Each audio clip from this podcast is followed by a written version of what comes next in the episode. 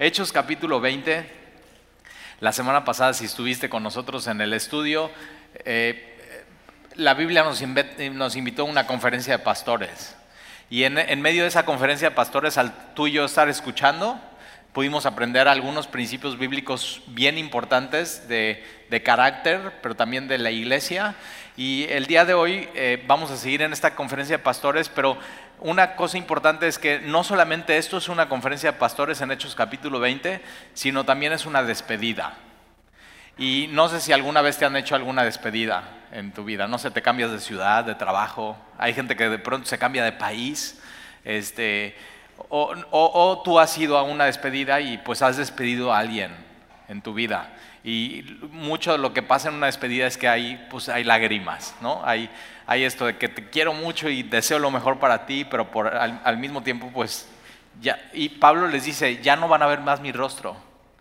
Ahora, Pablo cuando dice ya no van a ver más mi rostro, no solamente se refiere eh, a, este mundo, sino eh, está diciendo, eh, ya no van a ver mi rostro porque yo parto con el Señor, pero ya no van a ver mi rostro aquí, pero lo van, lo van a volver a ver alguna vez. Y yo me acuerdo, eh, yo tenía un amigo con el cual conviví muchísimo en Cuernavaca y eh, eh, servimos juntos al Señor, dimos consejería juntos, nos veíamos tres o cuatro veces a la semana y él lo enviaron a Querétaro a, pastorear una iglesia y me acuerdo una frase en nuestra despedida, o sea, era mucha interacción y una frase que me acuerdo es, si ya no nos vemos en este mundo, nos vemos allá. Y es una cosa que tenemos nosotros como cristianos, esa seguridad de que si ya no volvemos a ver nuestros rostros aquí, por alguna la razón que sea, cambio de trabajo, cambio de residencia, cambio de iglesia, cambio de país, sabemos que un día vamos a volver a ver nuestro rostro, pero tendremos un nuevo rostro, un nuevo cuerpo glorificado y va a estar resplandeciendo eh, y vamos a estar viendo al Señor juntos. Y esa es una esperanza que tenemos. Y Pablo va a hablar esta, de, esta, de esta partida, de esta, de esta despedida. Y eh, de hecho vamos a comenzar en el capítulo 20, versículo 25. Eh, Dice, y ahora he aquí, yo sé que ninguno de todos vosotros en, quienes he eh, pasado predicando el reino de Dios verá más mi rostro. Pero otra vez, aquí, aquí ya no van a ver más mi rostro, pero sí nos volveremos a ver y esa es la esperanza que tenemos. Por eso tan importante la resurrección de Jesucristo. Porque si Jesucristo no, no resucitó, entonces nosotros no tenemos esperanza de resucitar juntamente con Él. Pero si Él sí resucitó y hemos puesto nuestra confianza en Él, entonces sabremos que nosotros resucitaremos con Él. Y los que partieron, o sea, hay, yo digo, hay, hay despedidas, ¿no? Que son eh, voluntarias y una persona se cambia de trabajo, una persona se cambia de ciudad o de país, pero hay una despedida que es obligatoria y es, es eso, cuando el barco ya, y esta palabra partida es que el barco está en el muelle y ha cumplido su propósito y los marineros están eh, desenredando los cabos. Y lo único que están haciendo es esperando la señal de la trompeta para hacer esto y la cuerda y se despega el barco del muelle y va hacia su camino. Y esa es, una partida no voluntaria, es a fuerzas. Y un día tú y yo vamos a enfrentar esta partida y hay gente amada que amamos y que ha partido con el Señor. Pero sabemos, si puso su esperanza en Él, sabemos cuál es su destino, sabemos a dónde va. Es ciertísimo eso. O sea, la brújula nunca se va a equivocar y un día les volveremos a ver. Y Pablo está eh, despidiendo a estos hombres. Estos hombres son pastores, entienden de estas cosas. Pablo ha estado con ellos más de dos años, casi tres años predicando el reino de Dios y, y acerca de todas estas cosas. Y entonces fíjate lo que les dice Pablo en el, en el versículo 26. Por tanto, yo os protesto en el día de hoy Ahora esta palabra protesto, yo los, protesto, posiblemente has visto estas, eh, estas películas de abogados y entonces en los juicios y en Estados Unidos y en algunos países usan eso, usan una Biblia. Y entonces ponen a aquel que va a dar un testimonio y le dicen ponga su mano sobre la Biblia. O sea, ve qué fuerte es eso. Es, eso lo que está diciendo es, vas a dar este testimonio no solamente delante de los hombres, sino delante de Dios. Y, eso es parte de ser cristiano, es todo lo que hacemos, todo lo que decimos. O sea, podríamos poner nuestra mano en la Biblia y diciendo yo protesto decir la verdad y toda la verdad y nada más que la verdad. Y una de las frases que ellos usan en los juicios y es y que me ayude Dios, que me ayude Dios. ¿Te imaginas cómo sería nuestro sistema de justicia si involucráramos a Dios? Una de las cosas que tenemos en nuestro país es que la gente comete una injusticia, va contra la ley y a la semana simplemente está fuera. O sea, no hay, hay una tremenda impunidad y no hay un hay una ley, pero no hay una consecuencia y no hay un castigo. Y al ser así, nuestra cultura, hay una idea de que eso lo puedes aplicar a las cosas espirituales y que entonces puedes hacer cualquier cosa y no ser responsable de las consecuencias o de tus actos. Y tienes que saber, somos, somos responsables de nuestros actos delante de Dios. Y Pablo lo que está haciendo con esto es, yo delante de Dios les voy a decir esta verdad. No solamente de, ustedes, sino delante de Dios les voy a decir esta verdad. Y, mira lo que les dice, tiene, esto que Pablo hace tiene muchísima solemnidad. Es algo, es algo sobrio, es algo serio. Y lo que les dice es, yo les protesto en el día de hoy, que estoy limpio de la sangre de todos. Pareciera que pudiéramos ver a Pablo en ese lugar, en esa playa, junto con estos pastores, haciendo esto con sus manos. Yo les protesto el día de hoy, delante de Dios, que yo estoy limpio. Vean mis manos, yo estoy limpio de la sangre de todos ustedes. Ahora, ¿cómo puede decir Pablo esto? Ahora, la Biblia enseña que cada uno de nosotros somos responsables delante de Dios de nuestros actos. O sea, Pablo no está diciendo, bueno, eh, yo les he quitado esa responsabilidad. No, no, cada uno es responsable, pero Pablo puede decir, yo soy limpio de la sangre de cada uno de ustedes el día de hoy.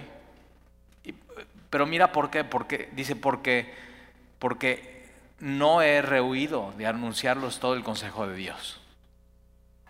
Ahora, cada uno de nosotros somos responsables delante de Dios y la Biblia dice que la paga del pecado es la muerte, muerte física y muerte espiritual, y que no puedes poner un pretexto, no puedes poner una justificación, simplemente eres responsable y tiene una consecuencia en tu vida. Eso es lo que enseña la Biblia. Y Pablo lo que dice es, yo lo que les he dado a ustedes, que son responsables delante de Dios de su vida, les he dado la solución.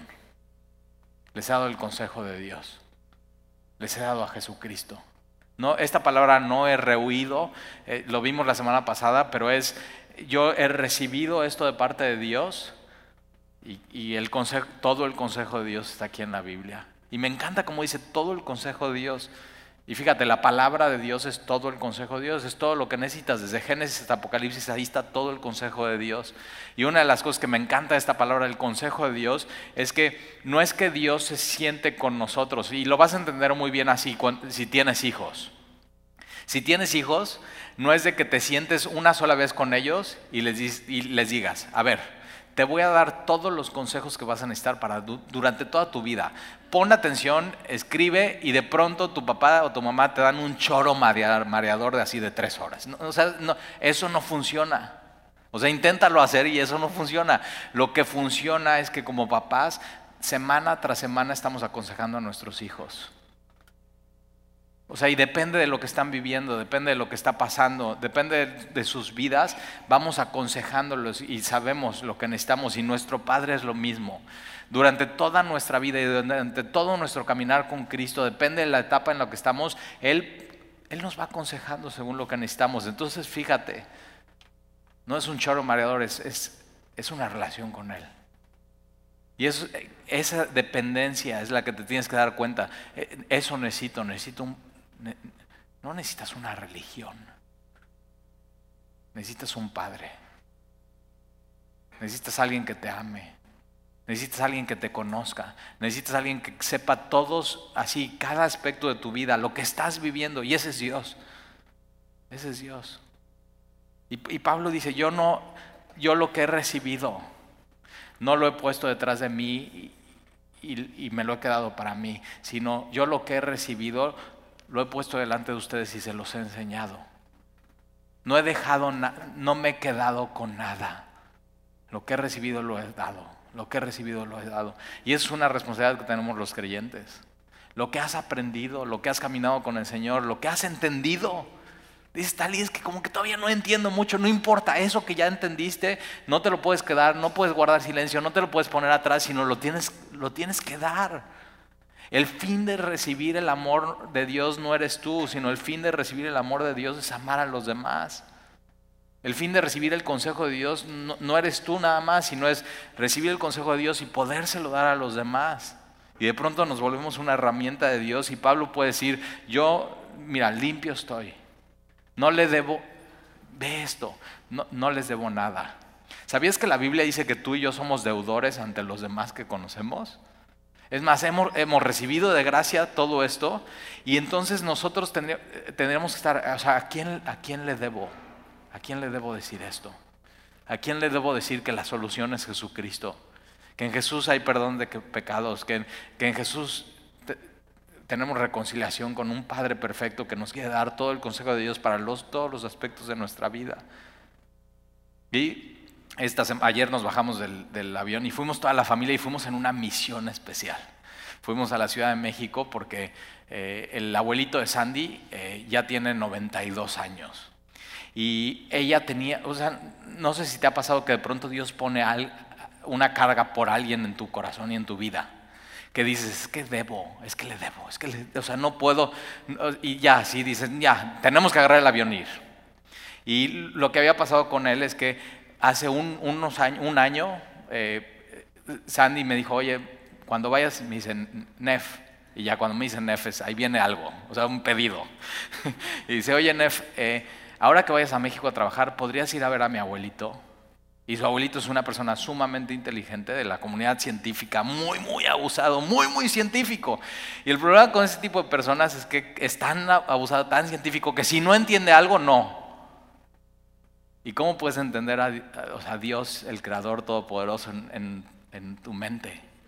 Cuando tú quieres entender todas las cosas de Dios en, tu mente y lo quieres meter en tu, cerebro y dices, ya puedo entender todo, no es Dios. No es Dios.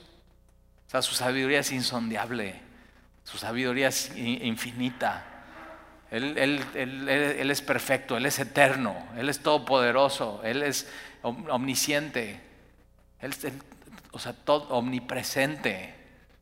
Él es tan grande que este universo no lo puede contener, pero tan pequeño que se puede mover así entre nosotros hoy aquí.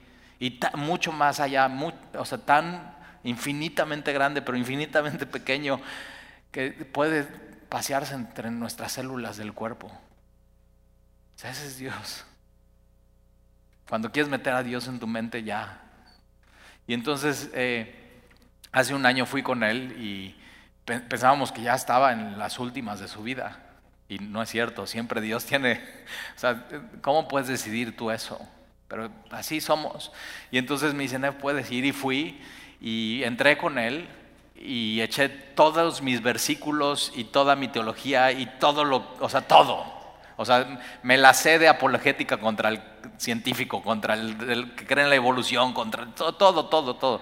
Y entonces eh, hablé y lo que él me dijo es, Talí, tienes que entenderme, yo soy científico, yo creo en la evolución, yo creo que después de esta vida se acabó. No hay más. Y salí tristísimo.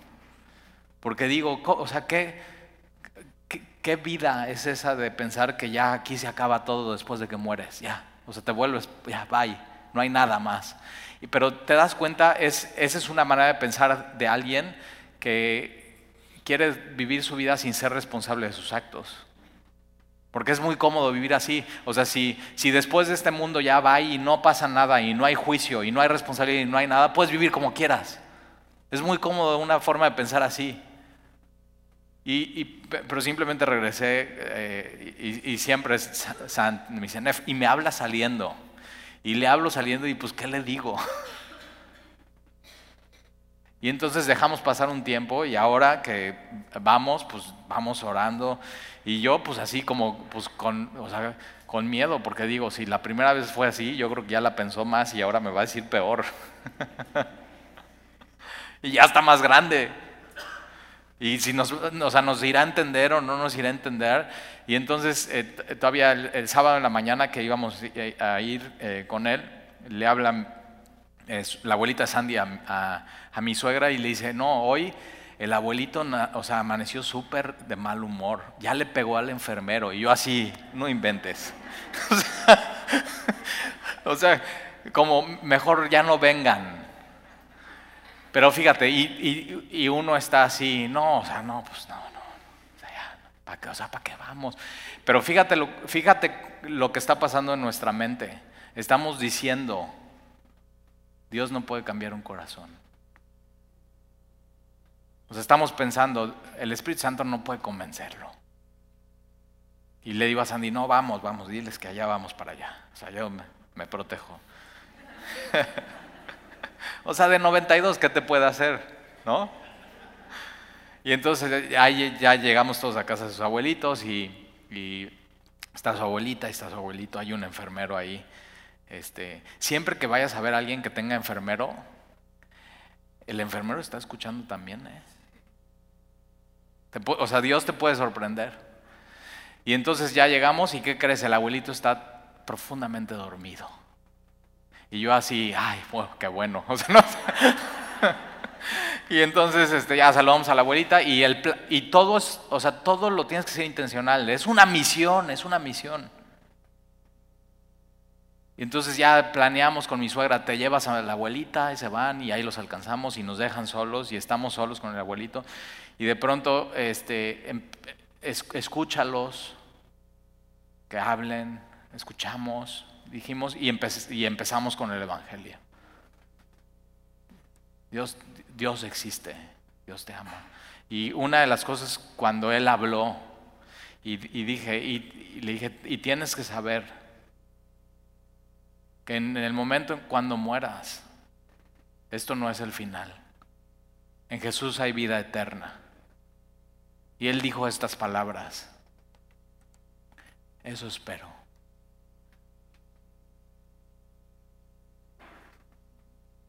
¿A quién le debes que Dios ha puesto en tu corazón? Tienes que ir a hablar con Él. ¿A quién le debes? Y hoy podemos decir, ya, mira, limpias están nuestras manos, ya le dijimos claramente, ya le anunciamos el Evangelio. Y por más dura que sea la persona, por más eh, de edad que tenga, por más necio, y tienes, tienes que depender de Dios y decir, Señor, regálame un momento de, de juicio sano, de claridad en su mente. ¿Tú crees que Dios no lo puede hacer? ¿Tú crees que no es Dios todopoderoso? ¿A quién le debes que no lo has hecho? O sea, no esperes más. Y Pablo puede decir, mis, yo protesto el día de hoy que estoy limpio de la sangre de todos, porque no he ruido anunciarlos todo el consejo de Dios. Ahora, como, como iglesia, ¿cómo podemos estar tranquilos de decir, ya, todo el consejo de Dios? Todo el consejo de Dios. Bueno, nosotros creemos como iglesia que la única manera que yo me pueda parar delante de ustedes y decir, les he enunciado todo el consejo de Dios es que estudiemos desde Génesis hasta Apocalipsis, verso a verso, capítulo a capítulo. Y eso es, eh, o sea, eso es lo que hacemos. Y hay una prioridad en la palabra de Dios. Es esto dice Dios, esto dice Dios. Y yo siempre veo al pastor como un nutriólogo. O sea, por supuesto es el pastor y el rebaño, ahorita vamos a ver, pero lo veo como un nutriólogo y, o un chef, ¿no? Ya ves que me gusta mucho la comida. Y entonces pongo muchos ejemplos de comida, pero eh, en algunas ocasiones el consejo de Dios incluye de pronto un pastel de chocolate o sea, delicioso que se tardó en cocinar 20 minutos y adentro lleva chocolate que cuando lo parte se derrite, así como volcán, lava chocolatoso y un poco de chispas con un helado de... ¿Te gusta el, helado de menta? ¿O, vainilla? Y a veces, el, o sea, la Biblia tiene pasajes así que dices, Y estoy yo así, ahí va, abre la boca, ya, estás, es pastel, así ya estás babeando. Pero a veces el consejo de Dios incluye pasajes que son como ensalada. No sé, a mí no me gusta la ensalada. Y sin aderezo. Y así hay, hay, hay, pasajes, de hecho, pero fíjate, es, eh, necesitas tanto el pastel de chocolate de vez en cuando, pero necesitas también la ensalada y necesitas esa sopa verde. Necesitas, o sea, necesitas todo, necesitas todo el consejo de Dios para nutrir tu alma. Y de pronto hay veces que toca eh, eh, eh, Josué, la semana pasada, el miércoles estamos estudiando Josué, y toca la repartición del mapa. Y dices, no inventes. Y el norte y el sur, y no sabes cuál es el oeste, no sabes ni de dónde sale el sol en el mapa. Y estamos así, nombre tras nombre, tras nombre, tras nombre, tras nombre, tras nombre, tras nombre. Y dices, Talí, eso es como bran flakes sin leche. ¿Has comido eso? O sea, ¿cómo? Pero de pronto en medio de eso, joyas. Y estás bien alimentado. Y Pablo le podía decir a la iglesia, yo les he dado todo el consejo de Dios. No me he guardado nada. Y por eso, o sea, tienes que saber, hay, hay veces que invitas a alguien y dices, ojalá que el pastor no hable del infierno. Pero si la Biblia habla de eso, tienes que hablar de eso. Y si la Biblia habla de de que el homosexualismo es un pecado, tienes que hablar de eso. Y si la Biblia habla, o sea, tenemos que hablar de todo el consejo de Dios. Y eh, acuérdate, no es en una sentada, es una relación, es durante semana tras semana tras semana. Por eso es tan importante. Si no tienes una Biblia, abre una Biblia y si no te la ponemos, y si no te la regalamos, y si no te la damos al costo, pero tienes que tener una Biblia porque necesitas el consejo de Dios. Y esto es lo que está pasando en esta conferencia. Pablo está diciendo todo el consejo de Dios. Tú necesitas todo el consejo de Dios. Y versículo 28 dice, entonces, por tanto, mirad por vosotros. Le está hablando a pastores. Y le está diciendo, ok, yo les he dado todo el consejo, no he retenido nada, se los he puesto. Ahora lo que tienen que hacer es ponerlo en práctica. Primero ustedes. Somos expertos en venir a un estudio bíblico y decir, ah, mira, eso te queda muy bien a ti. Y entonces vemos, ah, esto aplica muy bien en mi esposa, esto aplica muy bien en mi esposo, esto aplica muy bien en mis hijos, esto aplica muy bien en mis papás, esto aplica muy bien en mi jefe del trabajo, esto aplica muy... Y, no, Pablo le está diciendo, les he dado todo el consejo de Dios y mira por ti mismo. Mateo 7. Primero la paja de tu ojo. Y no es paja, es viga para después poder ayudar al otro. Y Pablo le está diciendo, ustedes como maestros, pastores, servidores, tienen que primero fijarse en ustedes que cumplan y pongan en obra todo el consejo de Dios en su vida, para que entonces después, fíjate, un, un buen maestro es lo que hace, primero lo hace suyo, lo pone en práctica y después lo puede enseñar. No puedes enseñar algo que no has puesto en práctica. Y entonces dice, portad, mirad por vosotros. Y después, por todo el rebaño. Primero tú, ahora tú dices, Talib, no, pues yo no tengo una No, no, pero tienes un rebaño. Dios te ha puesto gente a tu alrededor para amar, para disipular, empezando con tus hijos, con tu esposa, con la gente que te rodea, con la gente que trabaja eh, contigo. Entonces, ¿qué tienes que hacer? Venir, tomar todo el consejo de Dios, hacerlo tuyo, practicarlo, para después poder enseñar a los demás. Dice, por todo el rebaño. Fíjate cómo eh, Pablo dice, la iglesia es como un rebaño. El pastor, el obispo es un pastor, la iglesia es como un, como un rebaño. Por todo el rebaño en que el Espíritu Santo os ha puesto por obispos. Fíjate quién pone a los pastores y a los líderes en la iglesia. No, es consulta ciudadana, es el Espíritu Santo. Y una de las cosas que tienes que decidir es, la iglesia en la que estoy, tengo la convicción y la certeza que los líderes los ha puesto el Espíritu Santo.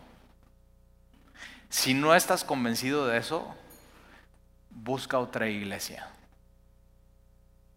Tú tienes que estar en una iglesia donde estés convencido que el Espíritu Santo ha puesto al pastor y a los líderes que fue su decisión. Si, si no, simplemente busca otra iglesia. El Espíritu Santo es el que pone a los líderes y a los pastores en la iglesia. No se autoponen, no se levantan a sí mismos. Es un llamado de Dios. Es un llamado. Y fíjate, os ha puesto por obispos. Esta palabra obispo se oye muy, o sea, obispo y... O sea, no, obispo es supervisor. los ancianos, los líderes y los pastores en la iglesia están supervisando. Y te acuerdas lo que vimos la semana pasada, Tito dice, los, he, los, he, puesto por ancianos para que corrijan lo deficiente. Entonces están viendo la cosa que pasa en la iglesia y están a través de levantando a la congregación en oración, viendo a las personas, viendo las vidas, viendo lo que sucede y simplemente están obrando y están siendo un instrumento de parte de Dios y están supervisando todo lo que sucede en la iglesia el Espíritu Santo los pone por obispos, fíjate para qué, para apacentar la iglesia. Esta palabra apacentar es alimentar. Por eso sí queda mi ejemplo del chef, ¿ya ves? Y entonces lo que estamos haciendo es alimentando, y la prioridad es la palabra. Te estamos equipando para que tú puedas tener la palabra y al tener la palabra que has recibido por gracia, la puedas dar de gracia. Eso es lo que estamos haciendo. Y la prioridad es la palabra de Dios y te, estamos alimentando con todo el consejo de Dios, con todo. Y Talí es que eso como que no me gusta, no importa. ¿Y cómo le decías a tus hijos? Pues te lo comes. ¿Por qué? Porque te conviene. Porque te amo. Porque te va a hacer bien.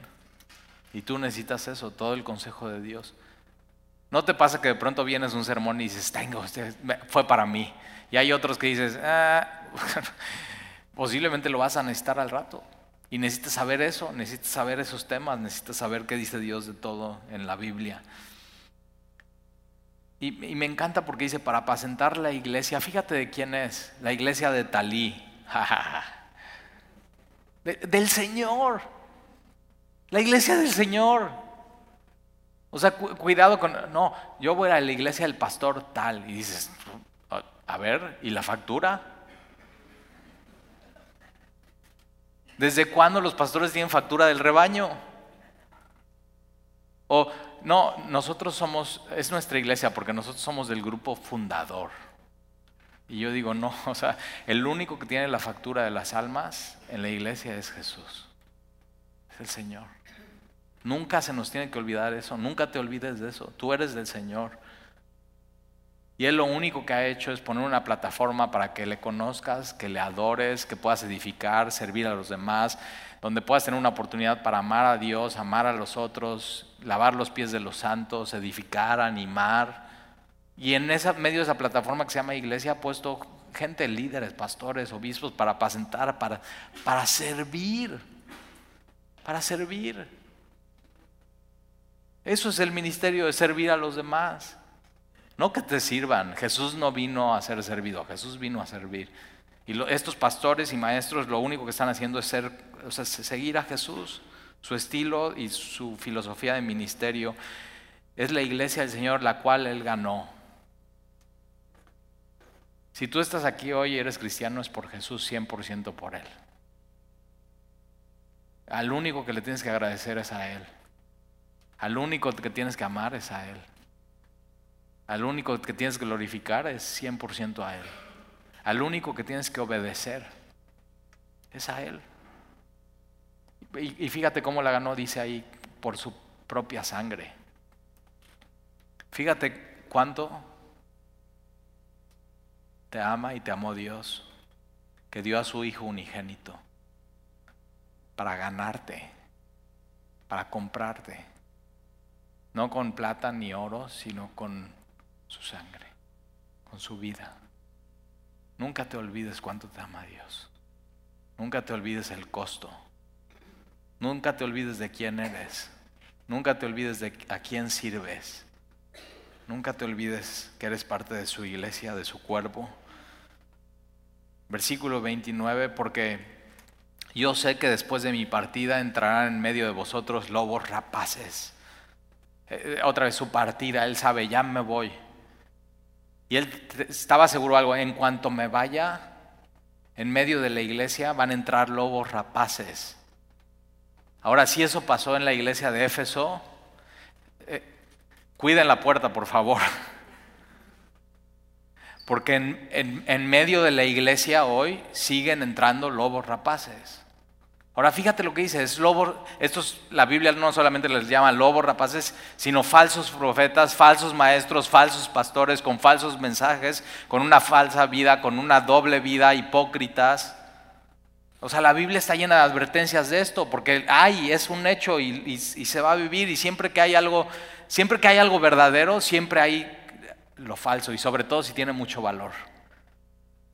Y no, te acuerdas en la época que llegaron los tenis Nike a México y todos querían unos Nikes? ¿Y qué es lo que pasó? Fayuca. Todo mundo quiere copiar esos tenis porque son valiosos. O sea, ¿quién quiere comprar, quién quiere falsificar o copiar algo que no tiene valor? Y siempre lo más valioso la, iglesia, el cuerpo de Cristo, la palabra de Dios, la sana doctrina, la que lleva sanas obras, siempre va a haber, una falsificación. Y Pablo está diciendo, lobos, ahora la Biblia dice que estos lobos o falsos maestros no vienen vestidos así, vienen vestidos de ángeles de luz. O sea, quieren engañar.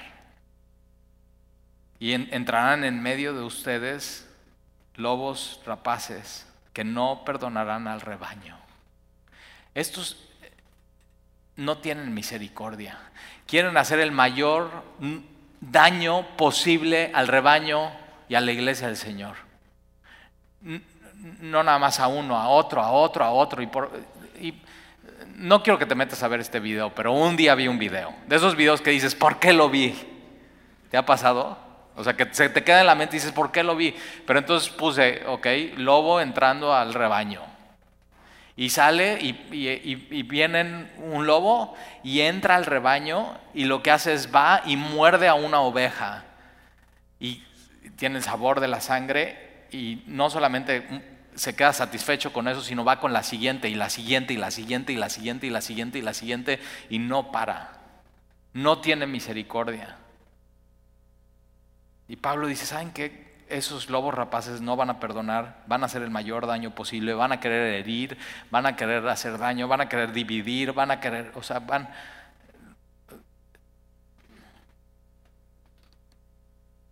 Y, esto no dices, tal y eso está horrible. Sí, sí, sí. Y por eso en la iglesia hay líderes y pastores y maestros y supervisores, porque estamos viendo quién entra.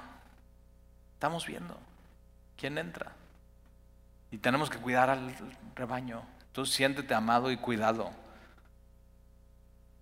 Para eso son los pastores, los obispos, los supervisores. Alguna vez ya, o sea, ya nos ha pasado. Han venido dos o tres así y los detectamos y pedimos sabiduría a Dios y los echamos a patadas. No, no es cierto. Eh, o sea, casi, casi. Casi, casi, pero les tenemos que hacer saber, sabes que aquí no hay lugar para ti. ¿A qué? Yo le he dicho a uno de ellos, ¿a qué vienes? ¿A qué viene esa semilla? ¿Qué estás buscando? Y por eso, o sea, por eso tan importante la congregación, por eso es conocernos, por eso saber quiénes somos, por eso estar en un grupo pequeño, e, así, porque no, si estás solo como oveja y no sabemos qué estás haciendo, e, e, estos quieren hacer daño, no tienen misericordia. Lobos rapaces, no perdonan al rebaño. Versículo 30. E, este versículo es de los más dolorosos que hay. O sea, si pensabas que el lobo, no, fíjate, el, versículo 30 dice, y de vosotros mismos se levantarán hombres que hablen cosas perversas. Y hablar cosas perversas aquí es, es hablar contra todo el consejo de Dios. Están hablando contra la palabra de Dios. Y lo más doloroso es entre nosotros. Entonces podríamos decir. Entre nosotros. O sea, no, es alguien de externo, sino alguien que ha estado con nosotros, que se ha discipulado con nosotros, que ha abierto la Biblia semana tras semana y de pronto entre nosotros se levantará. No lo va a levantar el Espíritu Santo. Y es, es una cosa que tienes que tener cuidado cuando de pronto Dios no te está llamando y tú te quieres autollamar, cuidado, puedes ser de estos hombres.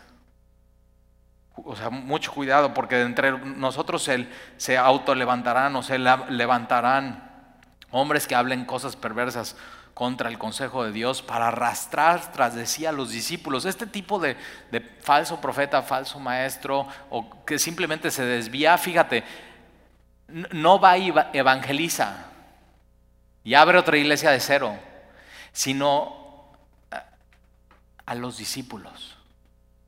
Gente que ya se está discipulando, gente que ya se está reuniendo, de pronto se levanta este tipo de persona. Está hablando cosas contra la palabra de Dios. Cosas que de pronto empieza a decir y enseñar cosas que nadie ha visto hasta hoy. Que te dicen, oye, ¿tú ya sabías que esto dice la Biblia? Y tú dices, ah, caray.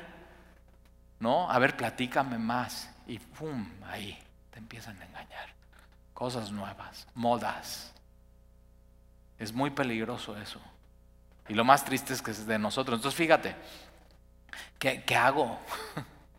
o sea, ¿qué hago? Porque es nuestra alma es nuestra vida espiritual. No solamente nuestra, sino la de nuestros hijos y de nuestra familia y la gente que queremos. No estamos en la iglesia con gente que queremos. Entonces, versículo 31 da la respuesta. Por tanto, velad. O sea, no te duermas, abre bien tus ojos, estate atento. ¿Por qué? Porque hay lobos. Tienes que estar atento. Tienes que saber cuál es la sana doctrina, tienes que conocer bien tu Biblia, tienes que saber cuál es la verdad para que cuando venga una mentira lo sepas detectar.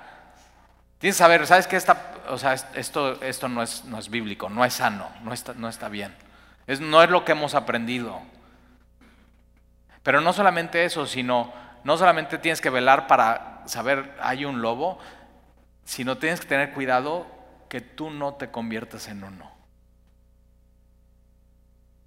Fíjate cómo de los discípulos. Entonces tienes que decir, ¿sabes qué? Si estoy viendo algo en mi Biblia que nadie ve, y ya sabes mi dicho, lo bíblico no es nuevo, lo nuevo no es bíblico. Si de pronto alguien está viendo algo en la Biblia que durante siglos nadie ha visto, seguramente se está desviando.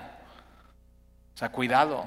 Por eso cuidado lo que estás escuchando y viendo en redes sociales, en internet, en Facebook, en la televisión. Cuidado con discipulados que nadie te está pudiendo decir, oye, esto sí es sano, esto no es sano, y simplemente decides, ay, pues es algo nuevo, está algo padre, está padre. O sea, cuidado con todo eso, porque hay lobos, pero no solamente eso, sino tú te puedes volver uno de ellos. Y tienes que estar velando, y tienes que, y tienes que tener gente a tu lado que te pueda decir, oye, eso que es, es como, o sea, como que no es lo que hemos aprendido, como que no es eso, como que eso no es sana doctrina, eso no te está llevando una sana vida en tu vida velad y acordándonos que por tres años de noche y de día no he cesado de amonestar. Esta palabra amonestar es aconsejar. ¿Con qué? Con todo el consejo de Dios, con lágrimas a cada uno. Entonces Pablo está diciendo, o sea, tengan cuidado, velen y acuérdense de todo lo que han aprendido. Porque no he rehuido de enseñarles todo el consejo de Dios. Les he dado todo lo que está aquí, todo lo que está aquí, todo lo que está aquí. Y en el momento que tú te olvides de esto, pueden pasar dos cosas. puede llegar un lobo y te puede engañar, o te puedes levantar, autolevantar tú y ser uno de ellos. Por eso es tan importante, o sea, congrégate, estudia tu Biblia, métete un discipulado, ama, al Señor con los demás.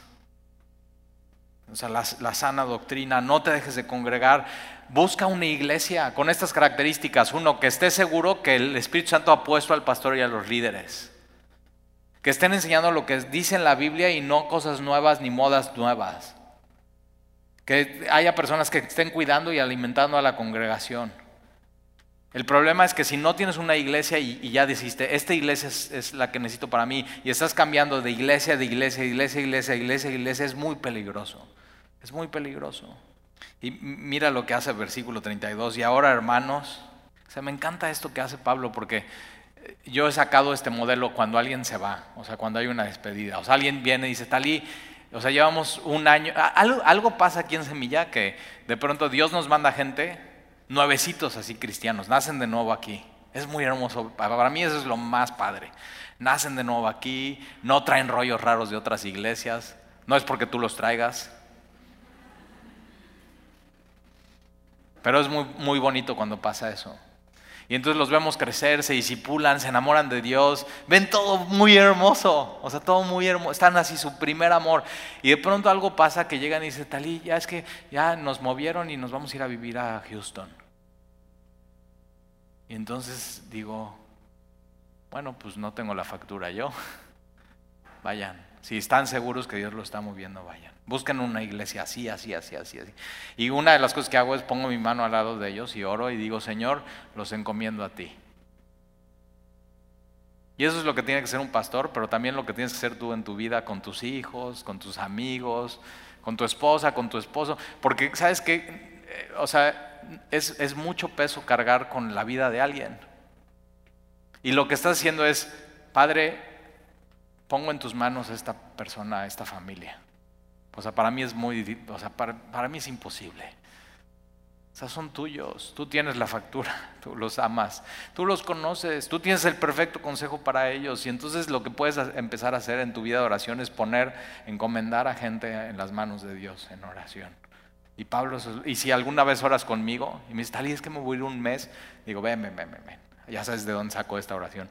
Señor, encomiendo a esta persona y la pongo en tus manos. Y no solamente la encomiendo a ti, sino a la palabra de tu gracia. Vas a escuchar esto de mí.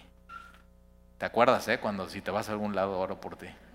Y vas a ver que no es choro lo que te estoy diciendo. ¿Por, qué la, a la palabra de la gracia? Porque yo no me puedo ir contigo a donde vas. Pero esto sí. Y eso es lo que necesitas a donde quiera que vayas. Y la palabra de su gracia es lo único que tiene el poder para transformarte. Yo no tengo ningún poder. Yo apenas puedo con mi vida. Yo necesito la palabra, yo necesito su gracia, yo necesito encomendarme a mi, vida a, a, Él todos los días y la de mi familia. Lo que tiene, mira lo que dice tu Biblia.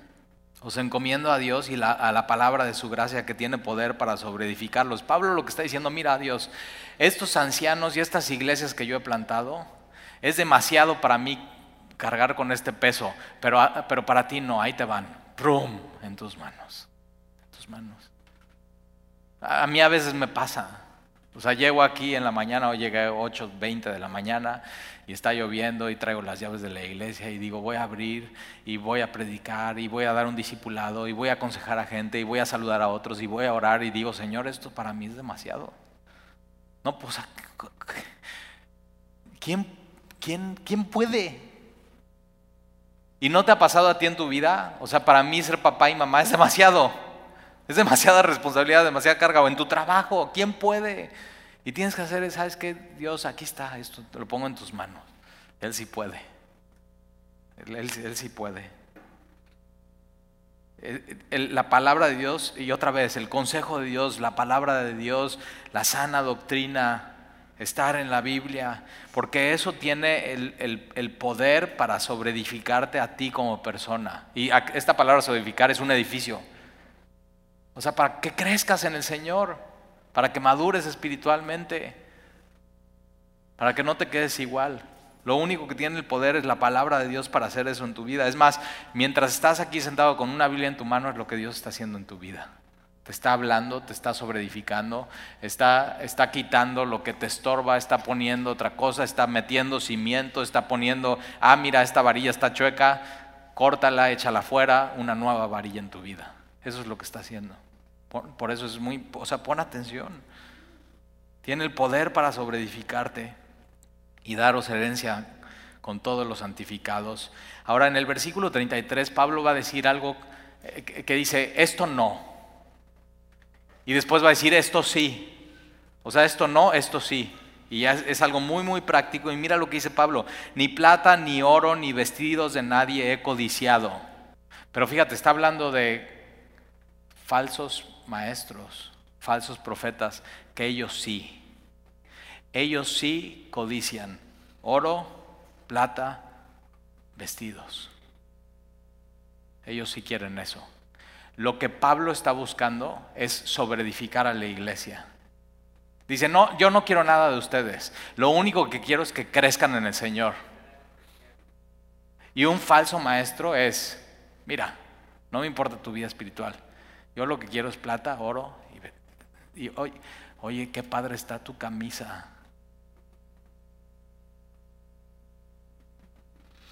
Dice, yo de ustedes como iglesia no he codiciado eso. Ni oro, ni plata, ni vestido. no quiero nada de ustedes. Quiero lo mejor para ustedes. Y, dice, no, y fíjate, puedes decir, oye, qué buena onda Pablo.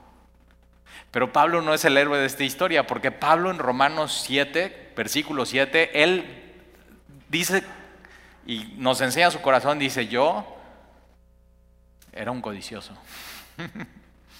Entonces fíjate, quien cambia el corazón de Pablo es Jesús. Y Pablo puede decir eso, ni plata, ni oro, ni vestidos he codiciado de nadie, pero porque Jesús me cambió, no por mí. Jesús es el héroe de la historia en la iglesia. Ahora, esta palabra codicia, y, ah, espero que nadie sea de Monterrey aquí, pero eh, codo, ¿ok? ¿Has escuchado esos? Es que son bien codos. Y alguien escribió en el primer servicio, no somos codos, somos ahorrativos. y entonces, eh, eh, esta, pero va más allá. Codo no es lo mismo que codicia, porque ser codo es, tienes bienes materiales, eres codo y pones el codo así y no lo quieres.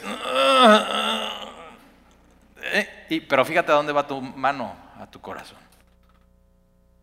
o sea, codicia y no generosidad es un problema del corazón, es, al final idolatría. Pero codicia es, no es eso. Codicia es, no tengo nada, o lo que tengo no me satisface, y en vez de poner mi codo hacia mi corazón, pongo mi mano hacia ustedes y denme. Eso es codicia, dame, dame, denme. Y Pablo dice, yo no he hecho eso, no les he pedido nada. Eso hacen los falsos maestros. Es, es así, un termómetro, un falso maestro manipula, pide, codicia, nunca está satisfecho con lo que tiene. O sea, tienes que tener mucho cuidado. Y segunda de Pedro, Pedro dice que estos falsos maestros hacen de la iglesia un mercader. Tienes que tener mucho cuidado. De hecho, el Éxodo capítulo 20, los diez mandamientos, el último es codicia. Y es muy peligroso porque no es como el adulterio que se ve. Eso puede ser, tienes codicia y dice, no codiciarás la casa de tu prójimo. Y ahí estás entre semana escuchando cómo tu prójimo está remodelando su casa de martillazos, ¿no? ¡Pa! Y tu casa así dices, uy, está igual hace 20 años. Y llega tu esposo, ya viste mi amor, están remodelando la casa de al lado. Y tú, sí, o sea, pero fíjate, Codicia es, no me basta lo que Dios me ha dado. Es codicia. No estoy satisfecho. Y te das cuenta, es idolatría, porque entonces estás diciendo, Dios no es soberano. Dios no es, o sea,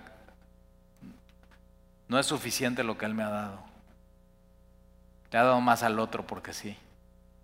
Y dice, no codiciarás la casa de tu prójimo, no codiciarás la mujer de tu prójimo. Eso es codicia en tu corazón.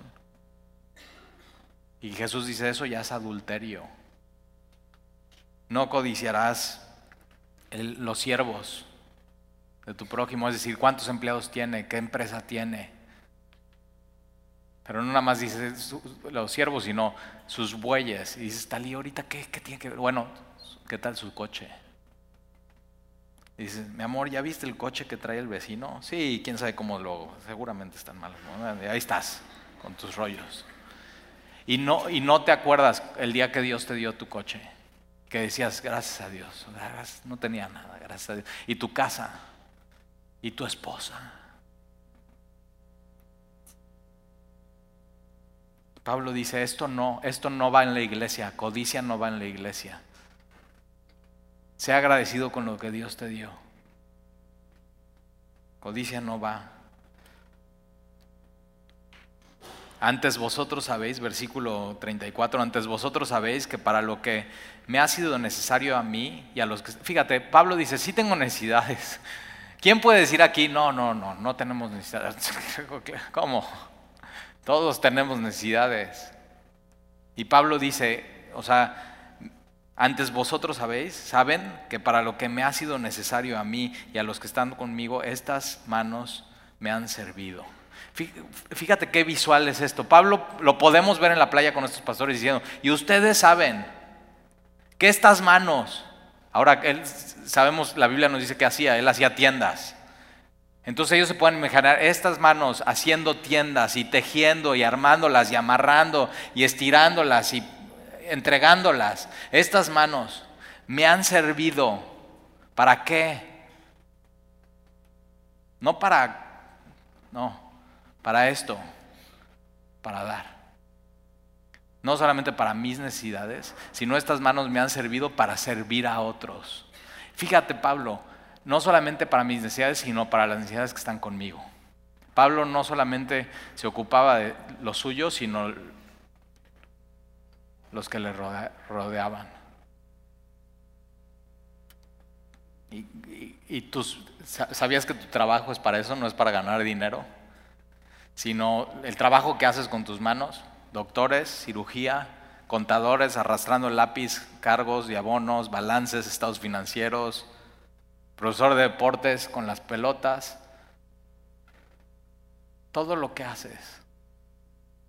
esas manos te sirven para qué? Sí, para cubrir tus necesidades, pero también para servir a otros. lo que haces no es para ganar dinero. Va, mucho más allá de eso. Porque ellos, ellos entendían una cosa, vine a este mundo sin nada y me voy sin nada.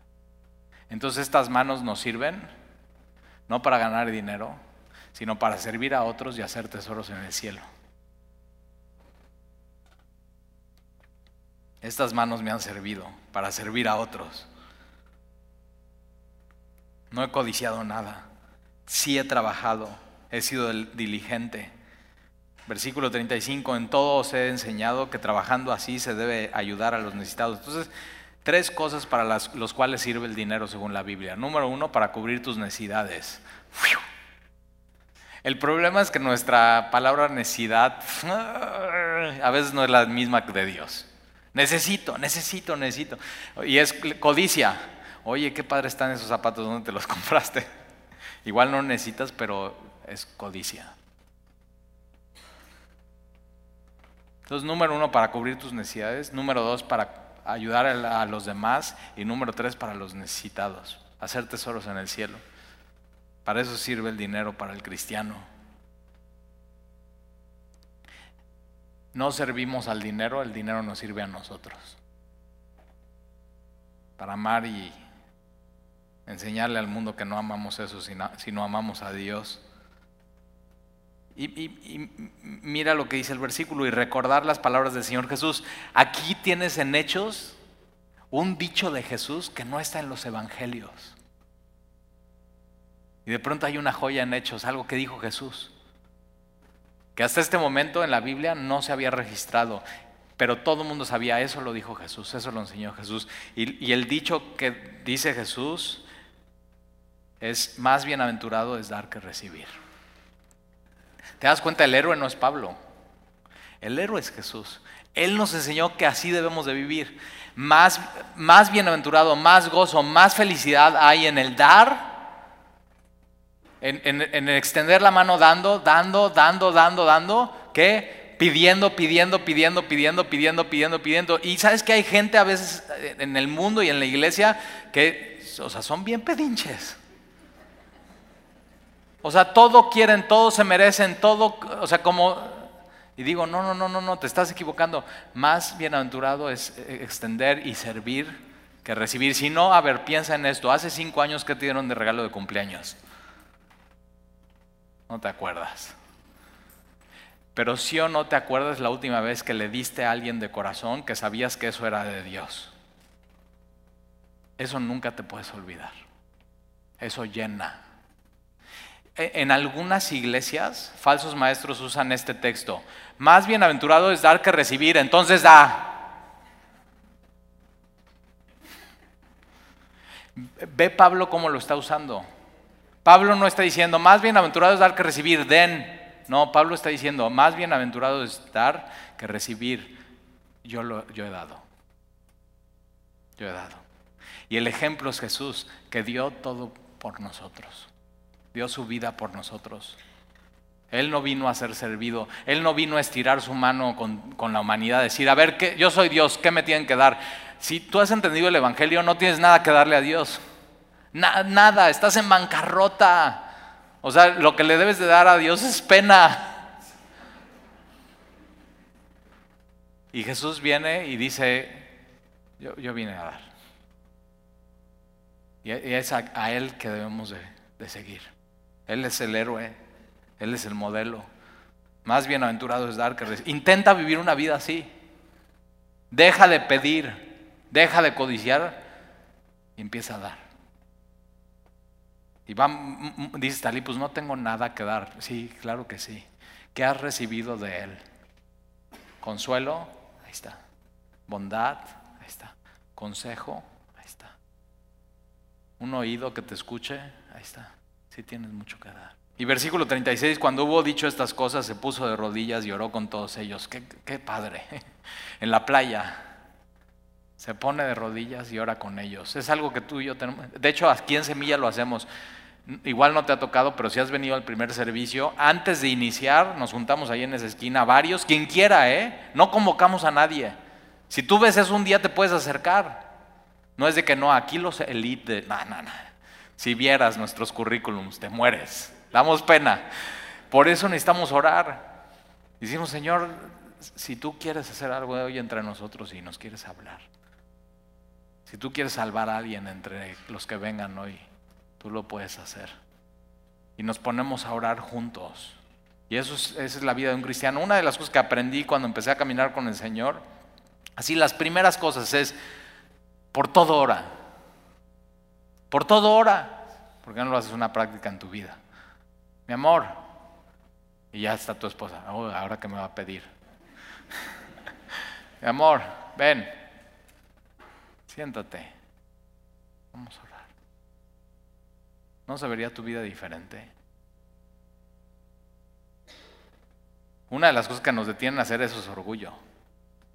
No poner todo delante de Dios y en manos de Dios. Pero ¿por qué no lo haces? En toda, así, sin horario, así. Vienes en el coche y dices, vamos a orar. Y, los invitas. Al principio nada más orábamos Andy y yo. Ahora ya, conforme van creciendo y nos han ido escuchando, enseñando con el ejemplo ya, ¿quién quiere orar? Y de pronto escuchas, yo. Hazlo. Hazlo aquí en la iglesia. Una de las cosas que más me encantan es terminamos la predicación, se termina la reunión, pero eso no quiere decir que se termina nuestro cristianismo y de pronto encuentro una bolita aquí de personas orando por una necesidad. Hazlo. Si hoy tienes una necesidad, júntate con alguien de la iglesia y di, ¿me pueden orar? Vamos a orar. Es más, yo quiero orar por alguien. Y hazlo. Júntate con gente y ora como Pablo lo hace, es totalmente bíblico. Y ora con ellos, versículo 27, 37. Entonces hubo gran llanto de todos y echándose al cuello de Pablo le besaban, doliéndose en gran manera que la palabra que dijo de que no verían más su rostro. Y le acompañaron al barco, una despedida. ¿Qué, ¿Qué pasaría si hoy fuera tu despedida? ¿Gente lloraría? Dice, sí, Tali, de la emoción que ya me voy. Bueno, no. Pero fíjate, de acuerdo a cómo viviste, así será tu despedida. Y no estoy diciendo que te cambies de ciudad, de trabajo, de país, de iglesia. Sí, sí, sí, sí. Sino cuando tu barco parta de este mundo. ¿Cómo viviste? Pidiendo, pidiendo, pidiendo y dices, pues ya por fin, se, fue el pedinche. O así, más bienaventurados dar que recibir. Y que puedan decir, ¿sabes que Esta persona hasta hoy ha sido una bendición en mi vida. O sea, cómo me amó, cómo dio, no dejó nada pendiente. ¿Qué tienes pendiente hoy en tu vida que le debas a alguien? Que has estado así, así guardando. Vive diferente, porque según lo como vivas va a ser tu despedida, va a ser tu partida. Y yo lo, no sé tú, pero yo lo que quiero que cuando estén desamarrando el cabo y estén así, mis hijos, ya papá ya se va ahí. Y mi barco parta, pueda decir, viví bien. No deje pendientes.